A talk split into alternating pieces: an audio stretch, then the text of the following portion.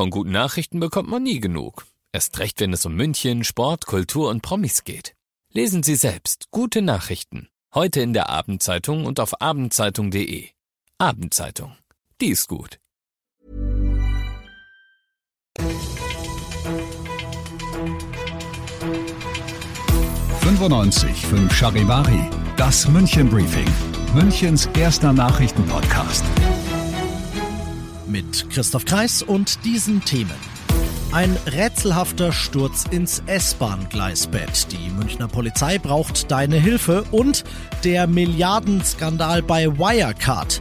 Die Münchner Justiz braucht ausgerechnet Russlands Hilfe.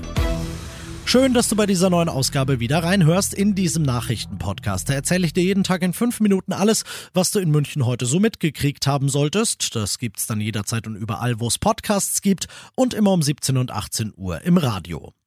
Heute Nacht um kurz nach eins gellt der sogenannte Achtungspfiff einer S-Bahn durch den Bahnhof Neugilching. Die Achsen quietschen, als der einfahrende Zug noch die Notvollbremsung versucht, aber vergeblich. Eine 17-Jährige im Gleisbett wird überrollt und schwerstens verletzt. Sie kommt ins Krankenhaus, wird notoperiert, kämpft um ihr Leben und die Frage ist, wie kam sie überhaupt ins Gleisbett? Nichts, sagt die Polizei, deutet aktuell darauf hin, dass sie versucht hat, Suizid zu begehen. Und obwohl sie auf dem Rückweg von einer Party gewesen sein könnte, deutet auch nichts darauf hin, dass sie zu viel getrunken oder gar Drogen genommen hatte und deshalb die Balance verloren hat. Da bleibt als zumindest denkbare Erklärung übrig, dass sie gestoßen worden sein könnte. Ob das so war und falls, falls, falls ja, von wem und warum. Das, so hoffen die Ermittler, kannst du ihnen sagen, wenn du was gesehen hast. Nochmal, heute Nacht, Neugilching, kurz nach eins. Dann meld dich. Alle Infos zum Nachlesen in diesem Fall und den Kontakt zur Polizei gibt's auf charivari.de. In der aktuellen Lage ist es besonders blöd, wenn man ausgerechnet Russland um einen Gefallen bitten muss, aber aus Sicht der Münchner Staatsanwaltschaft geht's nicht anders. Denn sie ist dabei, den Fall Wirecard aufzuarbeiten. Die Pleite des Aschheimer Unternehmens gilt als größter Betrugsfall der deutschen Nachkriegsgeschichte, denn Wirecard hatte, als es noch an der Börse war, seine Bilanzen durch erfundene Geschäfte geschönt und Anleger und Banken so um Milliarden gebracht. Eine der Schlüsselfiguren in dem Skandal fehlt. Ex-Wirecard-Vorstand Jan Masalek Malek. Der ist seit zwei Jahren auf der Flucht und ist aller Wahrscheinlichkeit nach eben in Russland. Deshalb hat die Münchner Justiz heute ein Rechtshilfeersuchen nach Moskau geschickt mit der Bitte, ihn doch festzunehmen und auszuliefern. Antwort ausstehend. Du bist mittendrin im München-Briefing und nach den ersten München-Themen schauen wir auf das, was Deutschland und die Welt heute bewegt hat. Nicht direkt russische Hilfe, aber zumindest temporäre Gnade hat es heute in Mariupol gegeben. Moskau hatte ukrainischen Truppen, die sich in einem Stahlwerk in der Hafenstadt verschanzen, ein Ultimatum gestellt. Sie sollten sich ergeben und ohne ihre Waffen rauskommen. Dazu hat die russische Seite das Feuer rund zwei Stunden lang eingestellt. Die Kämpfer allerdings sagen bei Social Media, nein, wir ergeben uns nicht. Denn in dem Stahlwerk sind nach ukrainischen Angaben auch ZivilistInnen, die sie verteidigen wollen und deren Evakuierung Russland angeblich nicht zulässt. Wegen dieser und zahlloser weiterer brenzliger Situationen in der Ukraine wird in Deutschland diskutiert, ob man der Ukraine nicht doch sogenannte schwere Waffen zur Verteidigung schicken soll.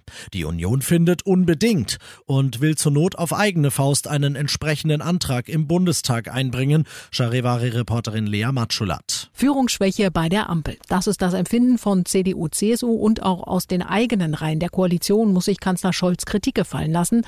Scholz Verhalten werde als zu zögerlich wahrgenommen, sagt etwa der grünen Politiker Hofreiter. Er ist, wie auch seine Parteikollegin Außenministerin Baerbock, dafür, der Ukraine schwere Waffen wie etwa Kampfpanzer zu liefern.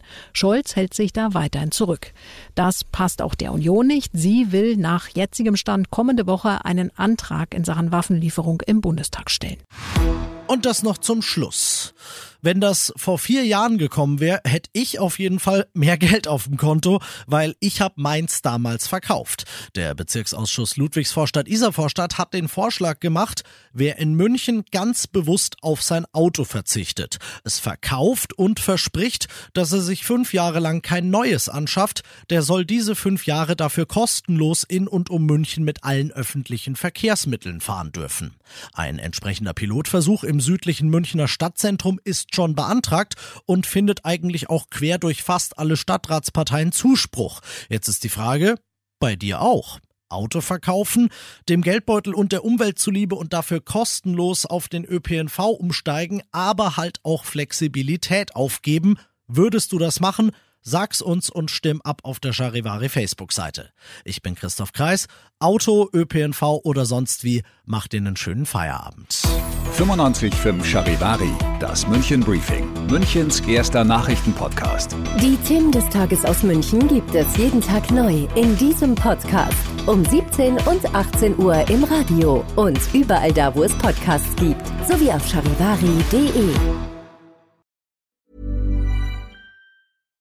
Even when we're on a budget, we still deserve nice things.